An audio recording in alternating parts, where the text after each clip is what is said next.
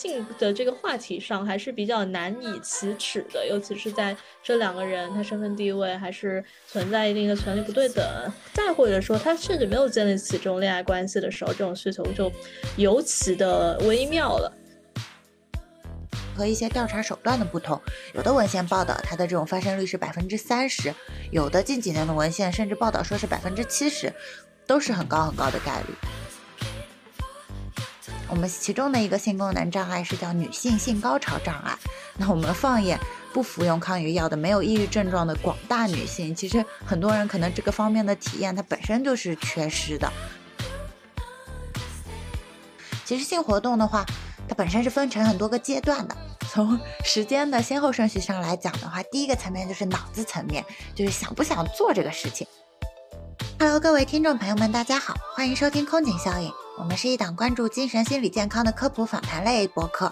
目前是固定每月两次更新，一次患者采访，一次知识科普。除此之外，也会根据主创们的个人生活安排，随机掉落一到两期的书影音及实时热点评价。我是节目主播小景，是精神病院的住院医生，是节目策划和客串主播夏虫，目前是百分之三十文学研究生，百分之七十医学业余爱好者。嗯，今天这次的主题还是比较特别的，甚至说有一点禁忌。讨论的呢是我们的常规的话题，是抑郁症和抗抑郁药物。那么加上的是性功能障碍的这个问题。我我因为当时实习的原因，还研究过男科的一些西药，然后就是比较有名的那个小蓝片什么的，就还是比较熟的。就包括它的一些作用机制吧，都跟抑郁症会有一些关系。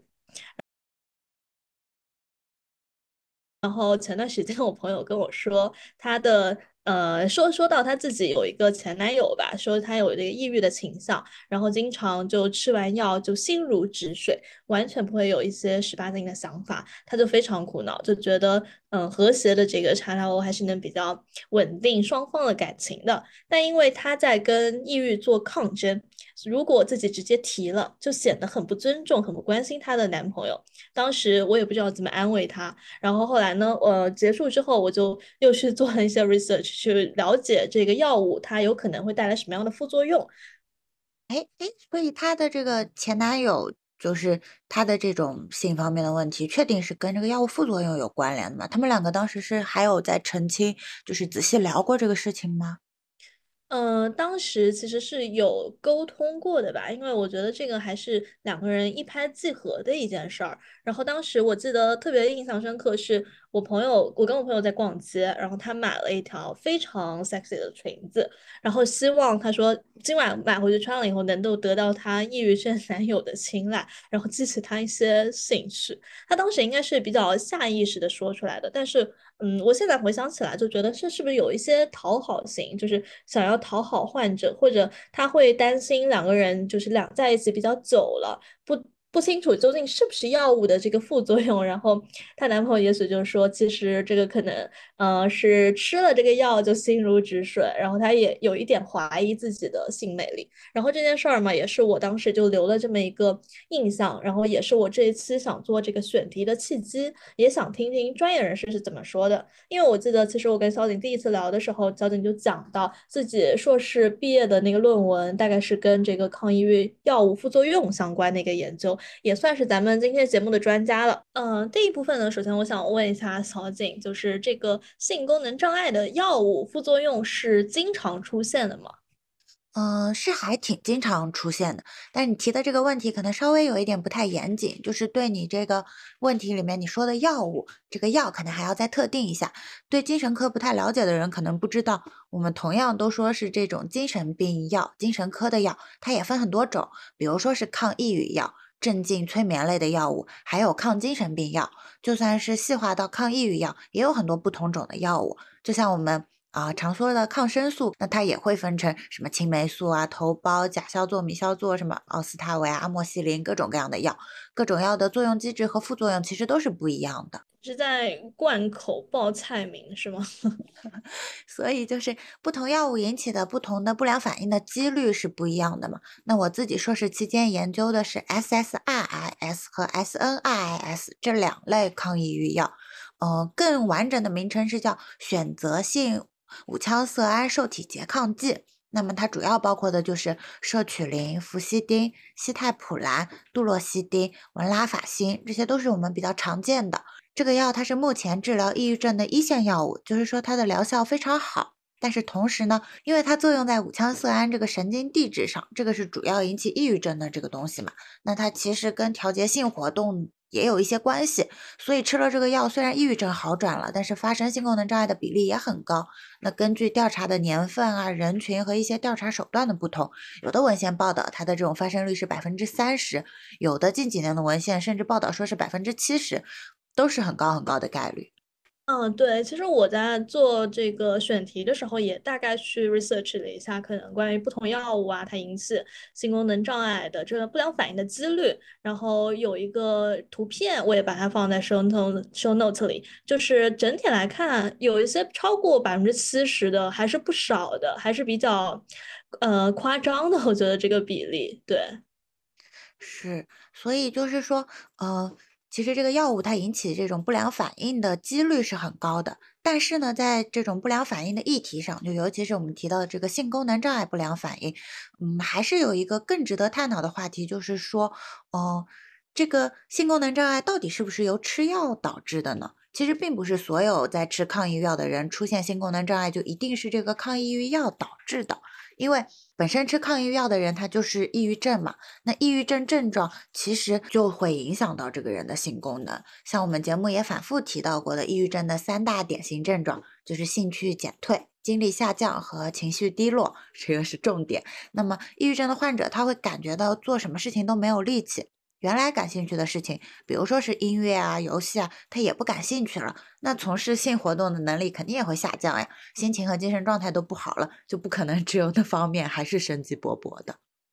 嗯，对，感觉这个问题就是有一点不知道先有鸡还是先有蛋，还是先有蛋先有鸡的那个问题。嗯，这反过来的话，其实我也有个问题，如果在服用抑郁。抗抑郁药物期间出现了性功能障碍，要怎么辨别它可能是有药物导致的副作用，还是说没有治好的这个抑郁症的残留呢？嗯，这个就是要每个人的具体案例具体分析了。嗯，如果放在自己身上的话，我们就还是建议他跟门诊医生去商量看看。嗯，也有可能就是说当下不能给出一个很明确的答案，要先调整了药物以后，才能发现说，哦，原来那个时候是更多的由症状导致的，还是由药物导致的。要是能在开始服用抗抑郁药之前做过一个系统的量表评估，可能会更好一点，至少就对没有这个药干预的时候的性功能是怎么样的。同时也可以观察一下。自己除了这个性方面，就其他的这种兴趣，我们说到打游戏啊、听音乐的兴趣，是不是提动起来了？然后呢，比如说做工作的这种精力啊，是不是也被调动起来了？那可能其他方面都在慢慢恢复正常，唯独这方面就是特别慢一点，或者完全没有动静，那可能就是考虑这个药物导致的性功能障碍了。嗯。哎，其实我们平时讲到性功能障碍，更多大家脑子里突然的印象就是，哎，是男性多一些。但其实是不是男男性、女性都会有一定比例的性功能障碍呢？就是在服药的副作用上，它会有一个性别的差异吗？就其实光从理论层面上来讲，这个性功能障碍副作用的发生率本身是没有性别差异的。男性跟女性应该一样多，都可能高达百分之七十左右。但是呢，确实在实际研究的过程中，男性的这个发生率往往会高于女性，可能就是因为男性的这个自主报告率是更高的。用通俗一点的话来说，就是男生更愿意讲，或者说更容易遇到困难以后主动去表述说，哎，我有这方面的性功能障碍。那大多数女性可能发生了这种情况，她也是以忍受为主，她不会主动说，就导致了这种。查出的几率更低。嗯，这个感觉还是有多方因素的，比如说一些文化氛围啊，或者说是男性、女性在这个活动层面的一个主动性和被动性的一个这种位置、权利上的差异吧。嗯，可能相比起来，女性会不会甚至她自己都没有感觉到她有这样的性功能障碍呢？有可能的，所以就是说，我们提到的，就算是没有抑郁症的、没有服用抗抑郁药的人，其实也有一部分人，他可能本身就是有这种性方面的问题的。这个性功能障碍，它是独立的一个疾病嘛。那像我们在呃日常生活中，尤其是在我们这个东亚的文化氛围里面，很多女性她她去聊这个性方面的东西，她就是不被提倡的，甚至很多女性的性同意，她也是被动的，她本身就不是性的发起人。那就算自己有需求的时候，他不会主动去邀请伴侣；就算自己其实没有这个想法，那可能就是啊，这个要求被放到那里，他也会选择去主动讨好。那像我们其中的一个性功能障碍是叫女性性高潮障碍。那我们放眼不服用抗抑郁药的、没有抑郁症状的广大女性，其实很多人可能这个方面的体验它本身就是缺失的。就尤其是在我们国家，其实女性性活动的质量本来就不高，而且也不被重视。这种文化上的性压抑，这种不可言说的性障碍，它是普遍存在的。那到底有多少呢？就。不知道了。其实近年间对这个女性性健康的关注是上升的，就算在我们精神科还有妇科啊，其实也专门提出了女性性功能障碍的诊断的名字，还有在提倡要怎么样提高这个诊疗啊和就是识别的这种水平。嗯，哎，我这其实听的有一点，呃，晕晕乎乎的。就是性功能障碍这个这个概念，它是有很多的这种分支嘛。因为刚刚可能讲到了关于这种，呃，性高潮缺失呀，还有什么，就是男性这个我们比较熟悉的，就像是呃勃起障碍，然后还有射精障碍这一些。嗯，就是我们说性功能障碍，它是一个大的帽子嘛。就像我们说心境障碍，那可能里面就包括说抑郁啊。呃，躁狂啊这种的，然后更泛一点，我们说这个人有心理问题，那可能就是有各种各样的问题。那我们说这个人有性功能障碍，其实就包括很多种细分的症状。那嗯，怎么讲呢？就像呃，男性的话，可能就更多的是你刚才提到，比如说勃起方面的问题啊，然后射精方面的问题。那女性更多的可能就是性交困难、高潮障碍。那两者共有的就是性欲这个脑子方面的嘛。其实性活动的话，它本身是分成很多个阶段的。从时间的先后顺序上来讲的话，第一个层面就是脑子层面，就是想不想做这个事情，有没有这个冲动，那可能就是性欲是否减低或者亢进。然后是性唤醒，就是经过一些外界刺激的时候，会不会唤醒这个器官？那男性的话可能就是勃起，女性的话可能更多就是阴道润滑方面的。然后就是性交过程中会不会有疼痛，最后就是到男性的射精和女性的高潮是不是会受到阻碍？那同样都是这个男性射精，它也分为早泄、延迟射精，甚至还有一些罕见的病例会有自发性射精，就是完全没有外部刺激的情况下，它也会有这种情况。这个里面就是包括非常非常多具体的名词。那一个人他如果有性功能障碍，到底是属于哪一类、哪个具体的情况呢？其实是可以通过一些专门的量表去筛查的。就，因为我们大家对这方面的这个羞耻心可能会比较强，那有一个文字的量表，上面有题目的话，可能相对来说会更好特定到具体的呃问题出现在哪里。嗯，哎，那如果是就诊的话，就是我发现，嗯，我有性功能障碍了，那我是去精神科看嘛，然后伴随我有这个抑郁的倾向的话。嗯，所以就是要看嘛。其实，呃，如果首先是感觉到自己性方面有问题，但同时也有这种抑郁情绪的话，那可能这个性功能障碍是由抑郁症状导致的。那肯定就是先治疗抑郁为主，那就是先去精神科看看。就是等于这个性方面的压抑，就跟心情的压抑是联系在一起的。那他们是一个体系。但是如果其他的生活都是正常的，只是有这方面的困扰的话，那其实还是更推荐去妇科或者男科就诊。嗯，哎，那像有一些这种育龄期的妇女，然后她就是也会担心自己有这种性功能障碍的话，那在医生开药的过程当中，会不会特别考虑到这一点呢？育龄期的妇女本身在呃整个医院，就在整个就诊过程中，她都是一个非常敏感的。这个年纪吧，因为考虑到可能会有这种生育上的考虑，所以基本上医生都会问一嘴，就是说你现在是结婚了吗？那考不考虑生小孩呢？但是可能大多数考虑的并不是这个患者本身在备孕的过程中会不会遇到什么困难，更多的其实我们是害怕，比如说用了什么药以后，呃，会导致这个胎儿窒息或者。就是不容易受孕这方面呢，我们考虑的是更多的。但本身它的性活动的质量和它就是，比如说这个备孕过程中是不是会遇到很多的困难，这个就相对来说考虑的比较少。嗯，就是我虽然管，但是我也没有管的这么多的感觉。嗯，还是还是那句话嘛，就是我觉得其实对于医生来说，考虑的更多是安全性和疗效。那不良反应，我们是怕不良反应发生了以后你不吃药了，然后从而没有办法达到我们要达到的目的。但是我觉得整个医疗语言它就是没有很对患者自己的生活体验放很多重心，这个可能也是接下来改革啊，包括科学发展以后要更关注到的一点吧。嗯，对，它它是存在的这个需求，但是再怎么存在，它也不能就是移到前面这几个指标之前，那就是会主动跟患者说有这个副作用吗？或者是不是有一些患者他也会提问说他有可能会影响到我的性功能这样子呢？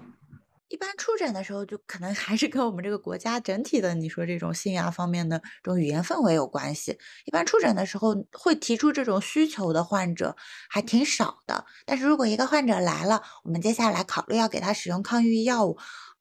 比较正规的出诊门诊应该是要进行详细的告知和说明的。那告知的部分就包括这个药是什么药，它是怎么起效的，大概多久会起效？你吃的时候要慢慢吃，减的时候也不能一口气减。它大概会出现什么样的不良反应？但是可能在介绍这个不良反应的时候，就会像刚才我报药名那样，就会念贯口一样念一遍常见的副作用。就比如说，哦，我接下来要给你开抗抑郁药了，这抗抑郁药可能会导致体重增加、性功能障碍，就是巴拉巴拉，就是一股脑全说了。那可能对患者在门诊那个比较紧张的情况下，他对每一个副作用的仔细思考和跟接下来自己生活的联系都会是相对来说比较弱的，所以这个告知也只是说走个流程吧。嗯，明白。但是如果是哎，但是如果是你刚才提到这种患者自己就说说，哎，我在网上查到，我听说吃了抗抑郁药以后会有性功能障碍，我比较在意这一点的，是这样吗？那可能这个时候就会，呃，主动的帮他用一些影响这个性功能更少的药物。那如果他没提出来的话，就可能还是用一线就是疗效最强的药，但这个疗效最强的药可能确实是引起性功能障碍也最常见的。嗯。哎，其实这里面我觉得有几个点，一个点的话就是药的选择性还是有的，然后第二个是患者究竟有没有对自我状态一个觉知，然后共同促进了自己的一个治疗过程。那有一些这种患者，他可能觉知到了，他觉得我好像是吃了药，我每次都是吃了药，我就觉得我不行。那是不是说不吃药他就能马上好呢？就这种。这种，尤其是一些青壮年群体，他可能觉得自己异地了，他会有什么样的呃科学的方式去改善这个情况的？首先就是这个不吃药是，嗯，怎么形容呢？就是。比如说，发现这个呃药物是导致了性功能障碍的，那可能就是说现在是先控制抑郁症状为主，然后我们去想是不是说以后不吃药了以后会慢慢恢复，然后这样去跟家属和本人做一个告知，这个是可以的。但是呃，如果患者认为我不吃这个药，我马上就会好，就他就有很大的风险会断崖式停药嘛。那就用我们精神科来说，是肯定不建议断崖式停药的，尤其是像抗抑郁药，它是一个长期服用的缓释片嘛。嗯，抑郁药、抗抑郁药本身它是慢慢的去吃，慢慢的维持一个血药浓度去发挥作用的。断崖式停药的话，可能就会发生戒断反应，然后你这种抑郁情绪的波动，它也是很危险的。那出现这种情况，最科学的方法就是在。复诊的时候跟医生反馈，然后嗯，可以慢慢的换药啊，或者我们可以用一些副作用的解药，就像你说的，你嗯研究过的那些男科的药，也可以说是合并一些，就是还是要具体案例具体分析嘛。比如说，呃，同样都是有性功能障碍，嗯，这个。服用抗抑郁药的患者，他查出来是性激素有异常呢，比如说是什么雄激素啊或者雌激素的水平就不对了，那我们可能就是去对症这个激素，那可能他激素没有异常，嗯，是别的一些环路，别的更多的，可能还不一定有检出手段呢，那可能就是考虑换药了。那除了换药的话，就是还能自己在情绪上做一些什么样的调整吗？首先，如果确定很明确的单纯就是因为这个药物导致的性功能障碍，那其实可能自己要做一个权衡，就是说这件事情在现在的生活中它到底占多少的重要程度。如果真的自己很重视这一点的话，就勇敢跟医生提出来，就算可能是有这种呃病情波动啊，然后什么的风险。也是想换药，那就是呃考虑换药，就是一起来对付这个副作用嘛。但是我们门诊上其实也很常见，就是说，呃，患者说了我有这方面的副作用，然后呢，医生说，哎，那我们要不要换药吧？然后患者可能自己也就退缩了，他就说啊，算了，现在情绪也挺稳定的，要不就先这样吧。可能对患者来说，就是更怕回到那个抑郁状态里面去。嗯，还是会有一个主次上的差异的。嗯，那如果说是回到我我开头提到的那个我的朋友，他这种就是伴侣，他是患有抑郁症了。那这种比较稳定的亲密关系下的话，伴侣应该怎么样去嗯沟通，或者说是勇敢的说出自己的一个需求，帮助他的男朋友呀、女朋友呀，然后共担这样可能会存在的副作用呢？比如说你说的这种伴侣有抑郁症症状或者药物副作用，我们应该怎么做？他就是这个沟通问题，它甚至是放在没有这种抑郁问题的情侣之中，他们的性需求要怎么去沟通？然后他们的甚至日常中间这种习惯上的出入，互相的情绪要怎么样去协调？那都是一个非常大的亲密关系的议题嘛。我感觉是只能在沟通的过程中去慢慢成长，不管是本身的沟通技巧，还是心态建设，甚至是对这些药物啊症状的知识，你都是需要一个过程去慢慢摄取的。所以我能给出的建议就是，其实是不要着急，然后就是看看两个人在这个危机之下他是怎么会去发展的。那可能，呃，对于这个伴侣来说，呃，我会觉得。就像我们自杀那一期也说了嘛，大家可能都是要先照顾好自己，才能去为别人承担这个责任。那如果感受到自己因为这件事情很痛苦，或者嗯没有办法承受这个本身的话，可能自己也需要一些心理咨询师的帮助，或者说就暂时考虑是不是要把距离放远一点，不要过度的卷入在这个事情里面。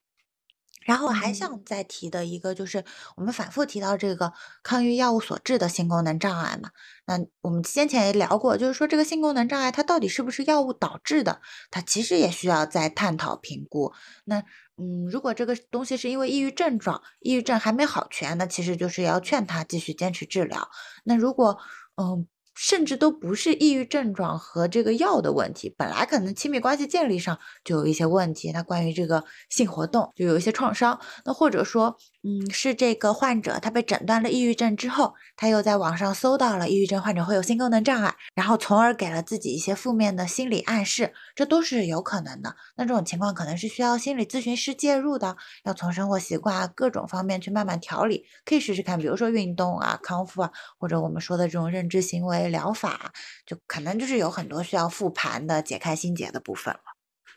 嗯，对。就是整体来说，还是一个非常复杂，也是一个非常大的命题。虽然说我们看到了，哎，好像这个服用抗抑郁药物跟性功能障碍会有一个比例上的影响，但是实际上还是会有一些可能，呃。极端的案例，或者说是比较比较特别的案例，呃，甚至我当时好像还刷到了一个说自己抑郁了，他但是他对抗抑郁的办法不是说，呃，我这个性功能有障碍，而是说我我狂做，然后就是来发泄，就这里也可能会带来一些这种疾病症状缓解嘛。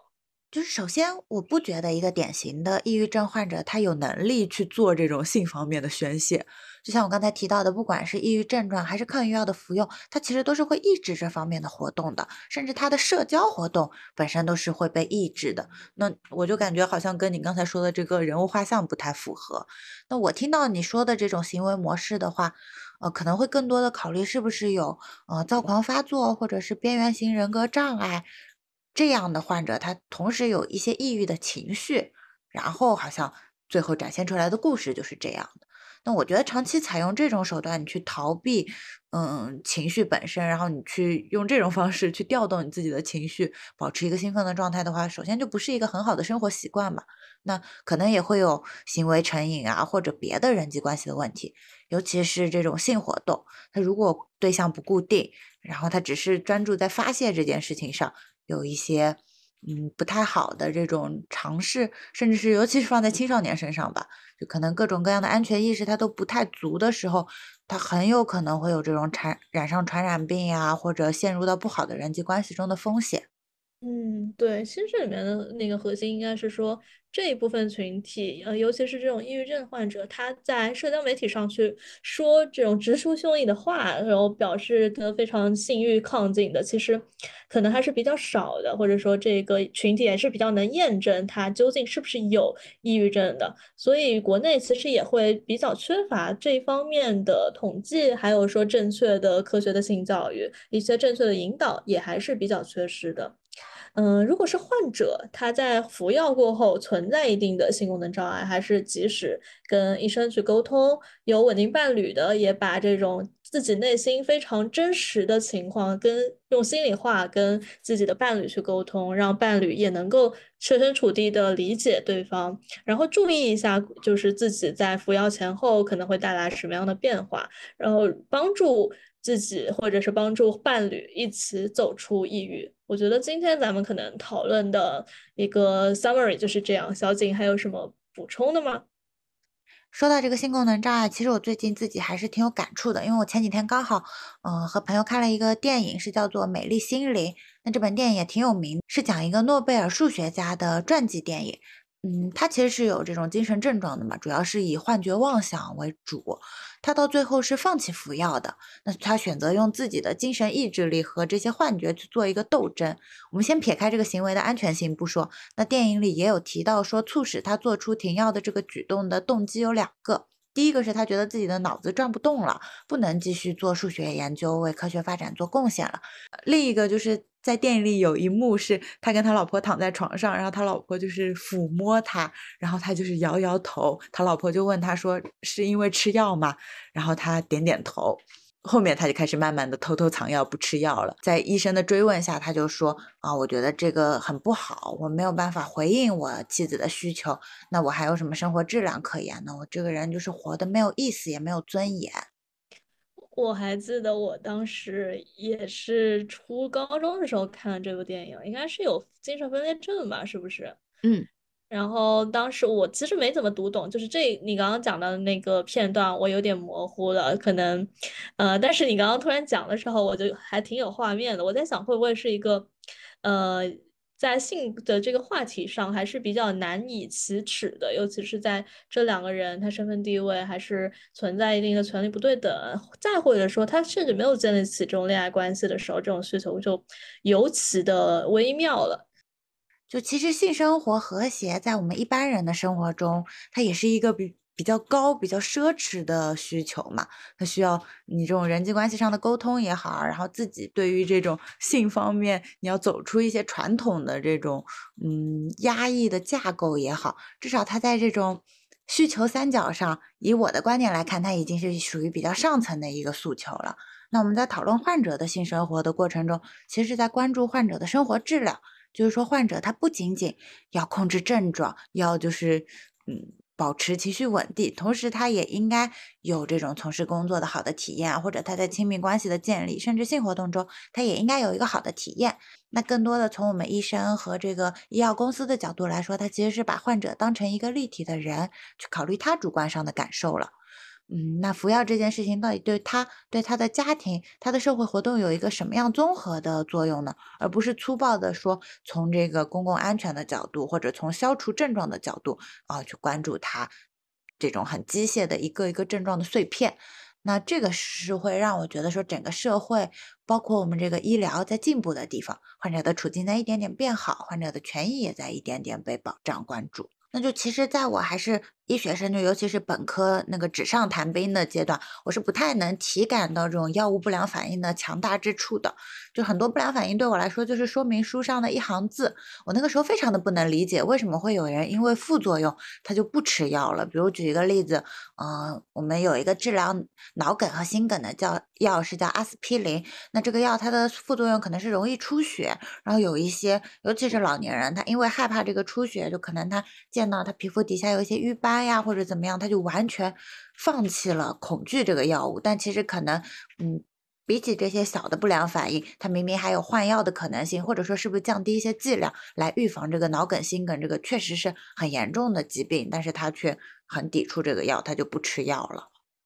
嗯。那，其实我们在第二期的时候也有聊过，有病为什么不吃药？然后当时可能对的是。呃，这个药吃病耻感这个问题去做了一个分析，然后今天的话，其实我们是想聊不同适应症或者说它的一个药物的副作用，对于人来说它会有什么样的直观的反应嘛？然后在药企的角度来看呢，其实不同适应症它药物的副作用可能也是不一样的。然后我们平时看一些临床数据层面的，就有比较粗的划分，就像是嗯 AE，然后就是一般的不良反应，然后还有 SAE，就是严重的不良反应。然后但是我们更多可能。可能研究的是它的一个发生的概率，以及说在做一些药物与药物之间的这种头对头实验当中，然后这些不良反应，就比如说呃头晕啊，或者说是干呕，或者说肠胃肠道副副作用这些，其实都是还是可控的、可干预的。然后医生也是会用一些这种药来去治疗的。然后只要不比这种对照组差太多，然后就不会有太多问题，这款药它就可以上市了。但是事实上，我们也有做一些类似于这种嗯患者。调研或者说是医生调研的过程当中，听到就是说有一些部分的地部分地区的医生，他就觉得呃自己的经验不足，用药经验，然后有有一些不是很能把控这款药，就是他们会觉得是在排兵布阵，是在驾驭这个药，但是事实上可能甚至还有一些药物它没有进院，就是多方的因素等等。加起来发现哦，这个患者他的一些不良反应，这些副作用管理没有到位，然后患者他就私自减量了，就甚至影响疗效，然后就 导致疾病进展，然后这些情况其实是非常严重的，也是医生也不愿意看到的一些结果。对，所以你就是从这个整个医药上市的这个过程中，也讲了一下这个不良反应的，就是。重要性吧，关注这个不良反应事件的重要性。那其实，嗯，我们刚刚提到一点，就是说，因为不良反应发生了以后，其实患者的依从性就会下降，他就不信任药物，甚至不信任医院，他就慢慢的远离了这个正规诊疗的过程中了。所以，嗯，可能他都没有享受到那个疗效的好，或者不知道吃这个药到底是为了什么，他就，啊，因为私自减量，他就。听众朋友在评论区留下你的感想，分享你对本期节目的看法。有愿意参加录制对谈的，也可以在各个平台私信联系我们。如果对接下来的节目感兴趣，可以在小宇宙、苹果播客等声音平台订阅我们空警效应，也可以在微信搜索“空警计划编辑部”，我们会在公众号更新整理过后的文字版科普内容。那么我们就下期节目再见啦，拜拜，拜拜。